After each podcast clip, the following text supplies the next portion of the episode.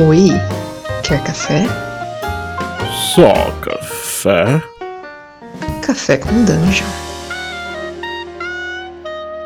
Bom dia, amigos do Regra da Casa. Estamos aqui para mais um Café com Dungeon. A sua manhã com muito RPG. Meu nome é Rafael Balbi e, bom, estamos voltando, né? Estamos voltando aqui para a nossa temporada 2020, né? Como o Vinzão falou ali no, no Twitter, agora é o ano do RPG 2020. Exatamente. e já que tá queimei a largada aqui, estamos com Vinzão, cara. A gente vai falar hoje sobre um tema aqui bem venenoso, então o meu cafezinho é com veneno. A gente vai falar, a gente vai falar sobre antagonistas no grupo. Ou seja, como ter um vilão dentro do seu grupo, ou como de repente algum personagem do seu grupo pode se tornar um vilão dentro, do, dentro da galera, mas de forma sadia, né? E estamos falando com um cara que, porra, já meteu essa algumas vezes em mesa aí, já mostrou o truque, quer dizer, já fez o truque e agora vai falar sobre ele aqui com a gente. Fala aí, Vinzão. E aí, Bob, tudo certo, meu querido? Tô tomando aqui o meu cafezinho com uma bala sete belo dissolvida nele, velho. essa deve ser boa, hein? Dar um, adoçar o, o, o, nosso cafezinho diário. É... Tá certo. Então, cara, você já tem, já, já tem uma experiência aí nessa coisa de, de ter no grupo vilão e ter no grupo uma, um personagem que, enfim, acabou antagonizando o grupo depois, né? Acho que a gente não precisa, de repente, é, é, entrar tanto, tanto no, no, spoiler da parada em, por enquanto. Mas a gente pode, de repente, pensar aí como é que é, cara, essa coisa de você ter. de você é, planejar isso na tua aventura. Cara, eu gosto muito dessa dessa pegada, né? Porque a gente vê isso em constantes obras. A gente vê o Vegeta, que era vilão e entrou no grupo. A gente vê o Magus no Chrono Trigger, que era vilão e, e vira personagem. A gente sempre, tem muitos desses. Né? Em várias séries nós temos essa abordagem do, do cara que é mal e eventualmente ele, ele consegue enxergar, como se os heróis enxergassem, é, mostrassem pro vilão o outro lado da história, e aí aquele vilão meio que alinha os objetivos dos heróis com os dele né? Uhum. É, e eu sempre quis fazer isso numa campanha de RPG. Eu tava guardando o momento correto, e aí eu fiz no Jogando RPG logo de cara. É, chamei o, o, Luca, que jogou como EOL, né? Pra jogar como vilão é, desde o começo. Né? Já era uma ideia que eu queria. Ele nunca tinha jogado de mago, é, se divertiu fazendo isso. Mas, mas a gente combinou isso fora da mesa é, ele sabia que ia dar treta, porque ia começar como uma pessoa malvada, que é antagonista do grupo e tudo mais. Mas a gente foi ao, o tempo todo guiando. E você, como mestre, tem que dar um certo conforto pro jogador para ele conseguir interpretar as coisas malignas dele. E uhum. você tem que proteger ele de metajogo, ou de, de, de, rancor dos outros jogadores, ou de outras possíveis é, coisas perigosas que os jogadores podem atitudes que os jogadores podem tomar é, hum. para ele poder interpretar o vilão dele, né? É, cara, é, é assim, para começar, eu acho que é difícil ter alguém aqui que não conheça o Game Chinchilla, mas, enfim, fala pra galera um pouco do que, que é o Game Chinchilla, cara. É verdade, né? Eu tô, tô tão descontraído aqui que eu já vou falando isso. Bom, o Game Chinchilla é um canal de YouTube. A gente se reuniu uh, aproximadamente 3, 4 anos atrás é, com a ideia de, de montar um, um, canal de YouTube, o que a gente queria fazer de uma forma diferente. A gente queria fazer é, episódios editados em formato é, bem menor, né? Coisas de, de 20 minutos, 10, 15, 20 minutos, é, para agradar o público do YouTube e não a galera que gosta de assistir stream. Uhum. Né? Eu, por exemplo, não sou público de stream. Eu não consigo assistir uma partida de 3, 4 horas porque eu fico querendo estar lá jogando. eu acho que a diversão é, é jogar essa partida, né? E não assisti-la. Mas eu sei que tem gente que adora assistir partidas longas. É, sendo assim, a gente preferiu fazer um formato mais editado. O Jogando uhum. RPG, ele já está na sua... É, ele encerrou a terceira temporada. O Jogando RPG é a nossa série principal. É, tivemos uma primeira temporada com 18 episódios, a segunda temporada com 28 e a terceira foi imensa, a gente teve que ter duas mid-seasons, foram pausas Caralho. breves. É, pausas breves para poder a, a edição chegar no, no, mesmo ponto que, que a gente estava publicando. Uhum. E deram 37 episódios da terceira temporada. É coisa pra caramba. E, cara, você. Então você, você teve que guardar seus planos aí de, de trabalhar com antagonismo no grupo pra logo na fogueira chegar logo nas gravações e fazer isso acontecer, né? Isso te deu uma, um nervosismo a mais? Cara, não, não. Os planos do, do antagonista do EOL, eles já foram antes de começar a campanha. Os planos da antagonista Hope, e aí eu não sei quem é que vai estar escutando esse podcast aqui, mas, mas é, contém spoilers esse podcast. é, a Hope é uma jogadora que entrou na segunda temporada e a gente não tinha planos para ela se transformar numa antagonista. Só que a jogadora amada, desde o começo, ela foi guiando a personagem dela para uma pegada mais sombria, uma pegada mais gananciosa. Ela destoava bem do grupo, né? Exato.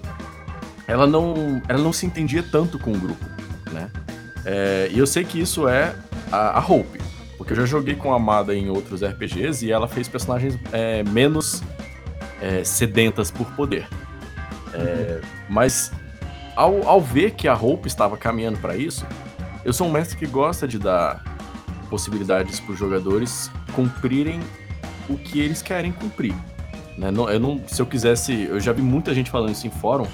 Se eu quisesse contar uma história sozinho, eu escrevia um livro e lia em voz alta para os meus jogadores. Exatamente. É isso que eu ia perguntar, cara. O quanto que, o quanto que isso é uma coisa que o mestre traz e ele, ele meio que traz isso pro jogador e fala, cara, acho que o jogador daria um puta vilão, fala em off isso com o cara e conversa, ou o quanto que isso é emergente do, da vontade do cara ali, que ele chega e fala, cara, eu tô jogando, mas eu tô vendo que tá, tá conflitando, e, e aí ele chega para você e fala isso. O, o, quanto que, o quanto que rolou disso? Cara, eu acho que um jogo de RPG tem que ser gostoso e saudável pros dois lados. Então, é, assim como eu não conto história sozinho, eu também não espero que o meu jogador simplesmente faça o que der na telha dele. Ele tem que sempre estar né, conversando comigo, dialogando, a gente vai um autorizando o outro a fazer coisas. É, com a Hope não foi diferente. É, a gente terminou uma sessão no Jogando RPG da terceira temporada que foi bastante. Não, na segunda temporada a gente já tinha terminado uma sessão que tinha sido bem tensa. E aí eu já tinha chamado ela off game e falado: é, olha, essas suas atitudes, elas vão levar a isso, a isso, a isso. Então, se os jogadores quiserem interpretar isso ao pé da letra, eles talvez criam uma certa inimizade com você. Você tá ciente disso? Ela falou, tô ciente disso. Tá bom, então não seja pega desprevenida se, se você começar a virar antagonista do grupo. É, beleza. Uhum. você foi Aí, dando, dando uma corda, né? É, eu fui dando corda. Eu fui deixando ela. Os jogadores foram sentindo que, que podia algo acontecer, mas eu acho que o fato de ninguém esperar que um jogador vai se virar contra o grupo, é, faz o, o, plot twist e a surpresa ser muito mais legal, né? Uhum. É... E aí você passa a trabalhar a favor disso, né, como mestre. Exato. Altera os meus planos, né? De repente eu tenho um novo vilão para trabalhar. Uhum. E como é que você e como é que você inclui isso, cara? Porque assim, normalmente a gente pensa no antagonista, né? A gente pensa, ah, vamos ter um antagonista. A gente tem às vezes um, às vezes alguns menores, né? Mas aí passa a ser um antagonista que ao mesmo tempo é do jogador, né? ou seja, isso tem um, um, peso duplo. Ele é um antagonista e também é um personagem principal é, jogado por alguém que é tá no, no jogo do RPG, né? Ou seja, não é um NPC. Como, como é que é essa, essa coisa para você equilibrar isso também não, não, não favorecer também esse, esse jogador? Eu acho que o mais gostoso do RPG é você contar histórias legais. Dá pra ver o brilho nos olhos das pessoas quando a gente encontra elas em eventos, é, descrevendo as aventuras que eles viveram em sessões de RPG. Essas uhum. histórias uhum. são o que você leva pra posterioridade. Então, se apegar demais ao seu personagem pode fazer com que a história não fique tão boa. Você, você dá uma morte sensacional para ele, é, ou se sacrificar por um motivo nobre, você vai ter uma história muito mais legal para contar lá na frente. Uhum. É, e, e, eu acho que foi isso que a Amada e eu chegamos de acordo, como acordo. A gente conversou entre as gravações e falou: olha, a sua personagem tá virando vilã. Tá? Os NPCs já não gostam tanto de você. O, alguns dos personagens também já estão ficando com o pé atrás com relação a você, achando que você vai trair. Ela em cena brigou com a, com a personagem da Luísa.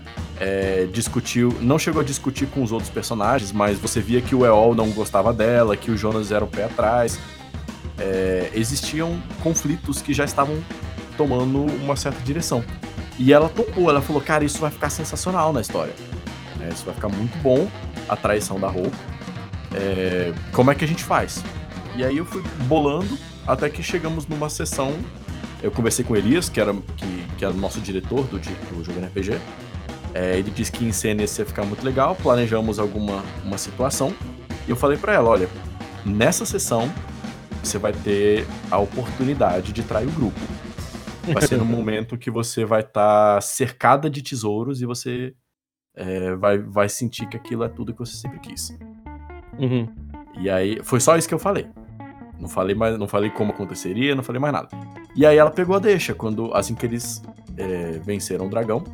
Ela viu que tava cercado de tesouro. Eu narrei para ela sozinha encontrar o, o, que eles estavam procurando naquele covil, que era a peça-chave, era a rocha magna. É, ou seja, você dá pro vilão a rocha magna, né? E aí eu, eu estou, neste momento, eu estou protegendo a minha jogadora. Eu estou criando todo o necessário para ela se tornar o centro das atenções, ela se tornar a vilão naquele momento. Uhum. Né? E aí ela comprou a deixa. Mas até aquele momento, se ela quisesse voltar atrás, se arrepender, não, eu não quero mais ser vilã e tal, estava aberta. Querendo ou não, é um, é um jogo de RPG e as pessoas estão livres para mudar o destino delas constantemente. É, também se não tivesse isso não teria graça, né, cara? Nem para você. pois é. E para você ter uma ideia de como, como a gente brincou com a ganância da Hope também, é, tem, uma, tem um momento lá em Vindecare que eles estão numa cidade cheia de paladinos, que um cara muito rico, colecionador de itens mágicos, de armas mágicas, fala para ela: Isso tudo pode ser seu. É, se você renegar sua, sua sede de poder aí, eu tô precisando de uma herdeira. Né? Eu te treino e vou te dar tudo isso aqui. E mesmo assim, e naquele momento, eu achava, talvez ela queira deixar para trás a, a pegada vilã. E uhum. mesmo assim, naquele, ela manteve o pé firme e foi atrás de se tornar vilã, porque ela queria contar uma história maneira. E, e cara, como é que funciona o meta, o meta-jogo, né? Pra galera que não, não tá ligado, meta-jogo é quando você começa a misturar informações que você, como jogador, tem com o que o seu personagem conhece. Né? E, de certa forma, os jogadores vão sentindo que existe essa, essa tendência, né? Mas não necessariamente os jogadores, os personagens acham que aquilo pode acontecer. Ou vice-versa, né? Pode ser uma, uma, uma coisa que o, que o, personagem sentiria, mas que o jogador não sente. Como é que você trabalha essa questão do, do metagame para você proteger e para você conseguir mexer os pauzinhos para que, pra que essa, esse encontro entre o protagonista e o vilão aconteça. É, eu não gosto de, de punir metajogo imediatamente, porque eu sinto que é, o metajogo ele é uma, uma coisa que surgiu depois que as pessoas começaram a interpretar os seus papéis, né? O Thiago Rosa tem um post sensacional falando sobre é, o RPG antes e depois de Dragonlance e como as pessoas começaram a interpretar os personagens, né? É, então, antes de você interpretar, era só um boneco. Então, metajogo nada mais é do que pensamento estratégico. Né? Você saber o que está acontecendo, você age com as informações que você tem e toma a melhor decisão. É, e não era muito diferente, né? O que era o personagem do que é você. você o teu personagem era um proxy seu, então o que você sabe é mais ou menos o que o personagem sabe também, né? Exatamente. Exatamente. A partir do momento que você começa a interpretar, aí muda. Aí o que o seu personagem sabe é uma coisa, o que você sabe é outra. Né? Você, você, por exemplo, estudou física na escola, mas o seu personagem não. Então, como é que você vai explicar a movimentação do vento, um fluxo de água numa, num, pra, que vai ajudar a sua canoa? Sabe, você vai construir um, um navio, você pode até entender de engenharia de, de jangada, mas o seu personagem não. Então você não pode. Uhum. Né? Ou o seu personagem entende, por mais que você não entenda, né? Então, deixa que o dado resolva por, por ele, né? Esse é excelente também. Eu já vi muitos jogadores que são tímidos na vida real e vão interpretar um paladino de 20 de carisma. E aí eu falo, ah, então você vai fazer um, um baita discurso para as tropas, faz aí. E aí ele é tímido, ele fala, cara, o meu personagem é carismático, eu não, eu quero só rolar o dado. Eu, Tudo bem, rola o dado então. Aí eu narro o discurso dele, pô, você fez um discurso incrível e as tropas ficaram extremamente é, motivadas e foi sensacional, todo mundo agora tá super O leal. Pad, Você- é, o o pelo menos, a ideia que ele quer passar, né? Fala, pô, então, fala aí o que, que você quer passar que a gente, a gente depois dá um jeito aqui. É. Sim. E assim, com a questão do, do vilão não é diferente. É, mas eu, eu tento. Eu tento trabalhar o metajogo, porque como eu sei que é inevitável o metajogo, é, eu tento evitar ele ao máximo escondendo as informações. Então, com ambos os vilões do Jogando RPG, eu conversei fora da mesa. Eu dei informação apenas para pro vilão e não pro grupo. Tanto que a surpresa da traição da roupa é real. Na mesa tá todo mundo pasmo e com o olho aberto e olhando assim, e olhando pra mim e olhando pro Elias, pensando: isso vai estragar o jogo RPG. Será que é pra gente parar aqui agora ou, ou segue como é, sacou? é tipo, não, e aí eu tô parando a minha vilã e eu falo: é, e agora? O que vocês vão fazer? Essa, esse momento é impagável, né, cara? Pois é. E aí, cara, o que, que você. O que, o que, que você acha que foi o, o depois disso? Depois da traição, como é que continua o grupo? Como é que continua, continua a história? Como é que você passa a aproveitar esse personagem? É, para mim, o personagem ia ser, tipo, largado, né? Acabou, perdeu o personagem, agora virou vilão, é comigo. Virou um personagem do mestre. Mas, enfim, não é bem assim, né? Como é, como é que funciona o, o depois da traição? Ou depois de você. é, de um personagem que é do grupo virar vilão, ou depois até de um vilão virar do grupo. Como é que você trabalha isso? Cara, eu gosto. é, Sabe, sabe quadrinho da Marvel ou da DC? Que ninguém nunca morre de verdade? Tipo, a morte do Superman. Aí passa 10 quadrinhos, aí Superman revive. Aí a morte do Batman. Aí passa 5 quadrinhos, o Batman revive. então, assim, nada é, é permanente. É muito raro as histórias terem essas coisas permanentes e normalmente você tem que pensar muito bem a permanência dessa, dessa morte, né? É, a, a Hope, é, na verdade, o meu cenário como um todo, é, eu gosto de pensar que os jogadores eles, eles estão ali vivendo dentro do meu cenário, eles estão contribuindo para a narrativa do cenário, para a história, para como é que a- o mundo vai caminhar.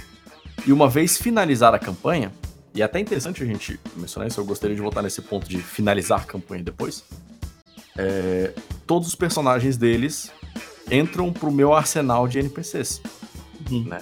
E nas campanhas futuras, os, os jogadores vão reencontrar os, os personagens deles. É, talvez ele, ele esteja no nível 3, e aquele personagem que, quando ele aposentou ou terminou a história, tava no nível 10, 12, 13, né? É, então, assim, pra mim, desde o começo, a morte da Hope não foi é, finalizada. Ela, Uhum. ela cai num buraco. Eu dou a opção da, da Kiara salvar ela, pegar a espada ou pegar a rocha magna. E, e também nada disso foi, foi roteirizado, nem foi combinado com a, Luísa. A Luísa escolheu pegar a rocha magna e deixou a Hope cair no buraco. Mas a partir do momento que a Hope cai num buraco e não é enterrada, ou, ou não é decepada, não é esquartejada, não é queimada, eu ainda posso usar ela de alguma forma. Sim. Né? É, a história da- dali em diante, ela movimentou de uma forma interessante. É, nós tivemos um arco onde os jogadores estavam bastante. é, os personagens estavam sentidos com a morte da Hope, a Kiara estava muito sentida com a traição dela, os outros jogadores é, estavam um pouco aliviados, porque querendo ou não, a Hope estava se transformando numa psicopata com aquela espada demoníaca, né? Tava destoando direto, né, cara? Tava. E. E assim, mais rapidamente, eu, eu acho que o ápice da terceira temporada foi a traição da Hope. Mas depois daquele momento, tudo caminhou em direção ao, ao Ludwig e a conclusão da história, né? A Hope foi um grande é, desvio da narrativa que precisava ser resolvido, um empecilho muito grande, que também mostra que às vezes os empecilhos maiores não são nem o vilão, e sim a, a coesão do grupo. É, sem dúvida, isso é uma coisa muito importante, né, cara? Você vê que, que não só numa, numa história, não só o, o que é externo é problema, né? Que, que internamente todo grupo vai sofrer com problemas, né, cara? Então, se o grupo fica o tempo todo sem conflitos internos, fica uma coisa até pouco verossímil, né? Uhum. Pois é. Maneiro. E, cara, assim, o que que você que que você tem pro futuro em relação a isso? O que que você acha que você acha que vai ter mais inimizades, mais antagonistas aparecendo dessa forma? Ou você acha que, tipo, chega, tá bom, numa campanha isso não pode acontecer toda hora? Como é que é? é eu, eu, eu, não chego a pensar se eu vou colocar mais antagonistas ou não. eu não, não sei se eu tenho planejado antagonistas nessa temporada, mas planejado eu não tenho. Podem aparecer. Uhum. É, mas antagonistas assim, do grupo, né? Sim. Porque é o que o Elias fala no vídeo. O que a gente planeja para um, uma temporada, para aventura, já é bem grandioso. Mas os, quando os jogadores sentam na mesa, é, todo o planejamento mestre costuma ficar é, numa corda bamba. Né? Eles, eles conseguem alterar, dar nó em pingo d'água.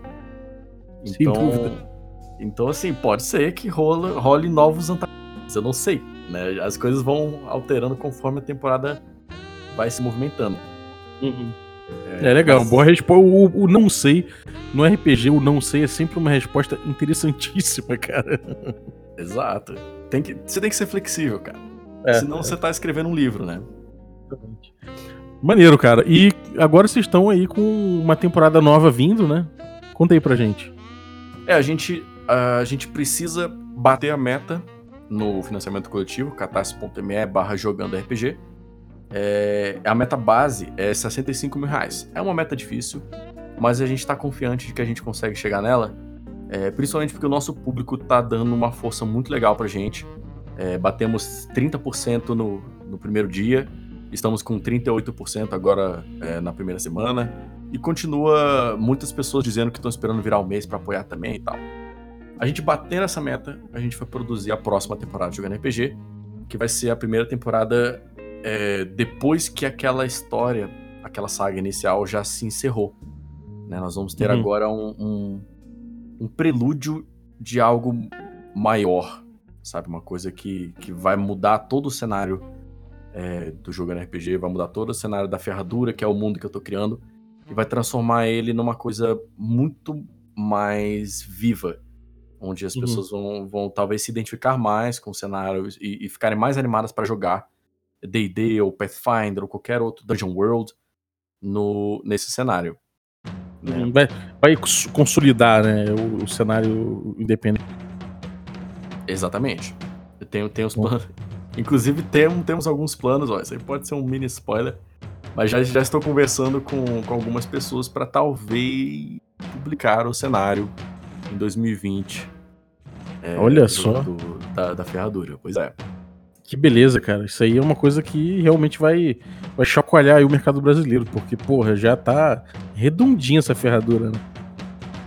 Cara, pois é. E sabe que, o que eu acho mais chocante? Eu entro às vezes nas comunidades do, do Facebook e eu vejo. Eu fiquei chocado um dia que eu vi um, um, um pessoal montando um grupo e chamando jogadores, né? Ah, venham jogar DD 5, precisamos de três jogadores aqui. É, vai ser campanha DD 5, nível, é, jogadores, personagens nível 5, em Nova Garland da, da ferradura. o quê? Aí eu fui lá e comentei esses. Você tá jogando na ferradura? É isso mesmo que eu entendi? Aí o cara, caraca, o Visão aqui comentando no meu post. Então, assim, depois eu fui descobrir que um monte de gente já joga no meu cenário sem ter uma linha publicada sobre o meu cenário. Que foda, cara. Que delícia. Pois é. Bom, e como é que tá o. Bom, acho que 20% normalmente é o que a galera do Catarse diz que, que é o, o, o indício de que vai fechar o financiamento com sucesso, né? No primeiro dia. E se bateu 30%, 30% já tá em 38% é sucesso, cara. Isso aí já vai ser, já vai ser uma boa e, cara, quanto mais a galera apoiar aí, mais o projeto cresce como um todo, né? Vocês têm algumas algumas metas, algumas coisas que, que extrapolam o, o, próprio, o próprio RPG, o próprio formato? Sim, a gente. Isso, isso na verdade é uma. É, o Elias estava. O Elias é o nosso diretor, né? Ele é o sócio direto do Game Chinchilla, meu parceiro. Mas Elias. É, muito querido.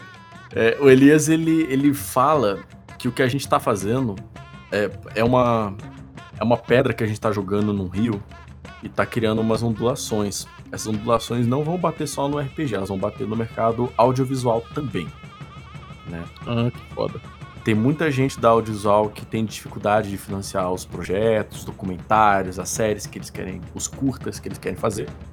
E, e isso tá abrindo uma janela, né? É, nós somos os primeiros no Brasil a tentar fazer uma série é, financiada totalmente pelo por crowdfunding. E assim, a gente pensou. O, o, nós temos gastos muito elevados para fazer essa série. É, a gente gasta horas semanais, e cada, somos quatro membros do Game Chinchilla, eu, Bunda, Elias e Léo, e a gente gasta muitas horas semanais. No período de alta de jogando RPG, a gente chega a gastar 40 horas semanais cada um. E é, é um emprego, né? É um emprego. E, e aí, assim, a gente pode até estar tá fazendo isso por amor, mas a gente está deixando de trabalhar um emprego e receber nosso dinheiro e pagar nossas contas. Sim. Né? Sendo assim, os gastos do jogando RPG eles são bem altos. Em cenário, em cachê, em tempo de trabalho, em, em edição, em material, tem muita coisa. Eu a estive gente... lá, gente. É assim mesmo, cara. É difícil, cara. Essa galera aí rala demais, amigo. Rala demais. pois é, você podia inclusive mencionar o que, que você achou da, da experiência de gravar com a gente no spin-off, né? É, cara, então, eu achei fantástico. Eu, na minha cabeça, a coisa era muito mais dirigida, o formato era muito mais certinho, porque vocês. O, o, quando rola no, no YouTube, é, rola suave, rola uma parada que, pô, parece, um, parece uma série mesmo de, de TV, né? Em termos de enredo. E eu achava que era uma coisa muito mais controlada, e não é. É tipo é espontâneo pra caralho, é uma delícia. Gravar ao mesmo tempo é uma correria, meu irmão. Que, porra, acorda cedo, vai pro lugar, mexe em, em cenário, arrasta coisa pra lá, arrasta coisa pra cá, coloca equipamento, testa, muda, muda câmera, muda não sei o que, começa a gravar e aí muda cartão de memória, muda não sei o que lá, cara. É, é uma correria do caralho com muita gente envolvida. É realmente uma, uma, uma produção e tanto, assim. Fora o. Dá pra ver, o, porra, eu, eu vi lá o, o Elias virando noite, cara, porra. É, o Elias. Cara, o Elias é doido. Ele é workaholic. Inclusive, tem que tomar cuidado pra não ter burnout. Mas... É, rapaz. pois é, é, o negócio é. E é assim, se a gente tivesse recurso, ia ser muito mais suave. Porque em vez de a gente ficar trocando cartão, a gente usar uma câmera que filma é, 4 horas direto. Uhum. Em vez de a gente ficar botando o gravador ali em cima de camisa na gambiarra, a gente ia botar todo mundo microfonado, com lapela. Sabe? São coisas que facilitam a edição, que aceleram a produção do produto e que fazem, no final das contas, a gente conseguir entregar os episódios com muito mais velocidade pro público. E qualidade também, né, cara? Não tem jeito. É... Eu acho que é, é uma melhor, é uma profissionalização da coisa, até porque a gente sai de uma. De um, de um, uma parada que é suor e sangue, né, para ser uma coisa mais profissional, mais pensada. Pô, até o cara que tá trabalhando sem virar noite, ele, ele, ele trabalha melhor, cara. Entendeu? Não tem jeito. Você, você tá ali no desespero virando noite, realmente é uma parada que, que faz mal até a saúde. Então, assim, a gente faz essas paradas todas no amor aí, mas, porra, se vocês puderem ajudar sempre para poder dar, dar esse passo à frente e, e, e, profissionalizar o bagulho mesmo, acho que é, é, essencial, cara. Exato. Pô, eu vou aproveitar o gancho que você deu. É, por exemplo, o Elias ele fez esse, esse negócio na exaustão, ele teve que montar todo o argumento do spin-off numa sentada pra gente poder gravar com vocês as entrevistas no dia seguinte. É, e mesmo assim, eu esqueci de uma entrevista que para mim era fundamental naquele spin-off, que era conversar com você sobre a lágrima de sangue que você ia fazer. Ah, sim. Da estátua. Entendeu? Porque se você tivesse, e, e eu nem precisei roubar, não foi mão peluda do mestre, porque o alcance de prestigiação realmente era 3 metros. É, eu chequei.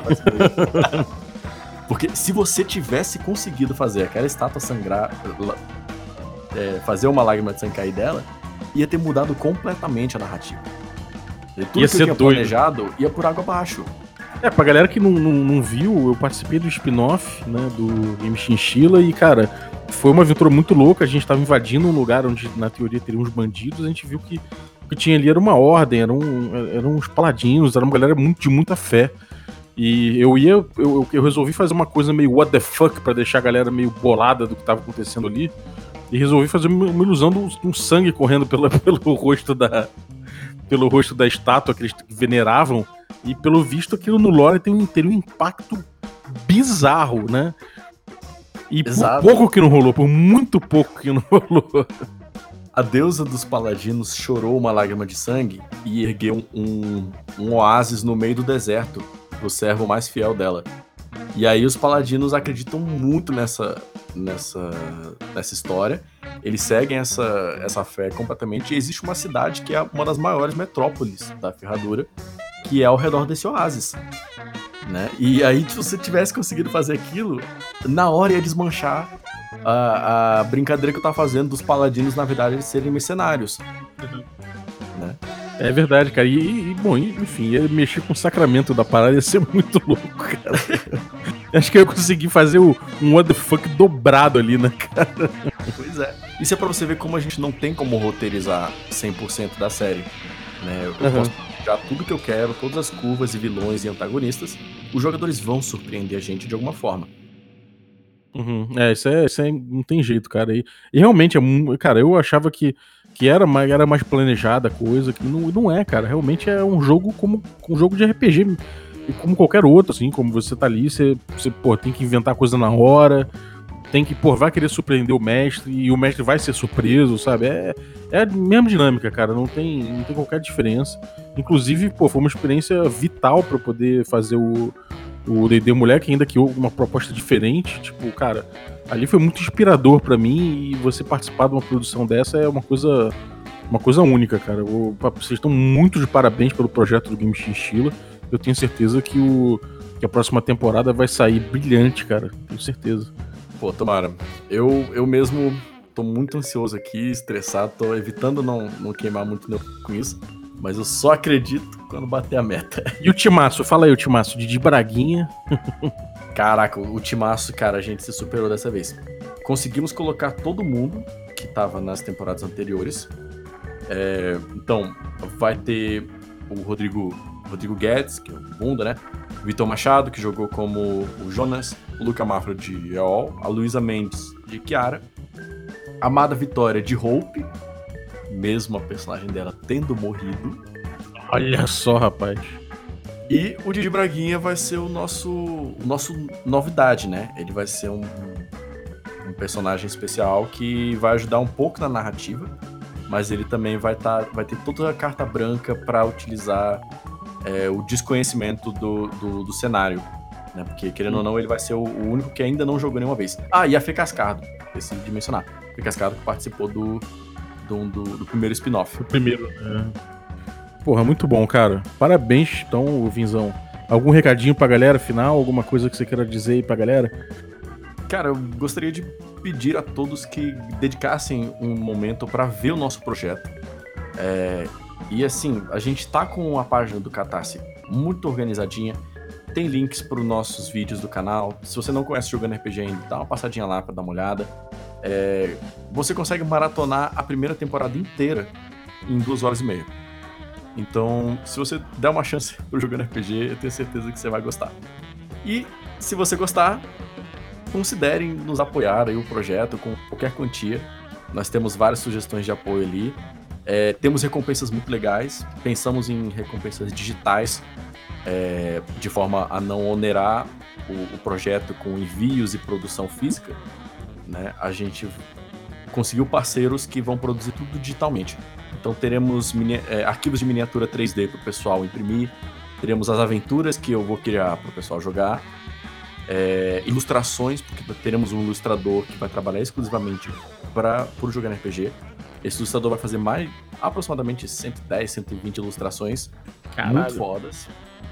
Por tudo isso nos pacotes ali do pessoal que quiser apoiar, pode receber essas coisas. Porra, maravilhoso, cara. Então apoiem, porra. é isso aí, pô. Brigadaço, Vinzão. Valeu, valeu mesmo pelo papo aí. Eu acho que a coisa dos vilões realmente é um tema bom. A gente não abordou ainda dessa forma aqui. E realmente eu acho que uma, depois de 400 episódios é um tema que precisava ser abordado com toda certeza. E parabéns aí pelo projeto e sucesso no financiamento. Cara, obrigado você por me convidar novamente para participar aqui. É sempre um prazer inenarrável estar aqui no Regra da Casa, estar aqui do Café com Dungeon. É um prazer muito grande. Tamo junto, cara. Manda um, manda um abraço, um beijo pra toda, pra toda a equipe aí, todos são fofíssimos. Pode deixar, Babi. Valeu, cara. Abração. E galera, você aí, você que ficou ouvindo até agora o nosso podcast, é, vou sugerir que você conheça também o D&D Moleque. A gente já fala isso sempre aqui, mas nem sempre você teve tempo de ir lá. Então aproveita agora, janeirão aí.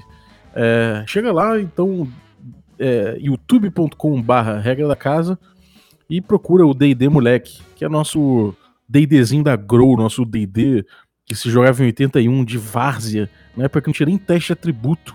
Então é aquela, aquela, aquela incursão aos modos clássicos do D&D, como se jogava lá no Stranger Things. então dá uma, dá, uma, dá uma bisoiada aí. E, e é isso. Valeu, galera. Até a próxima.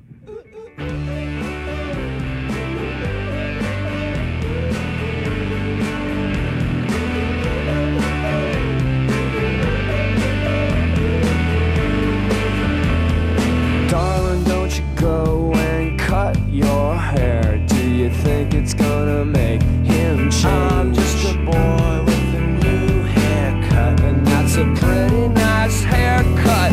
Charge it like a puzzle,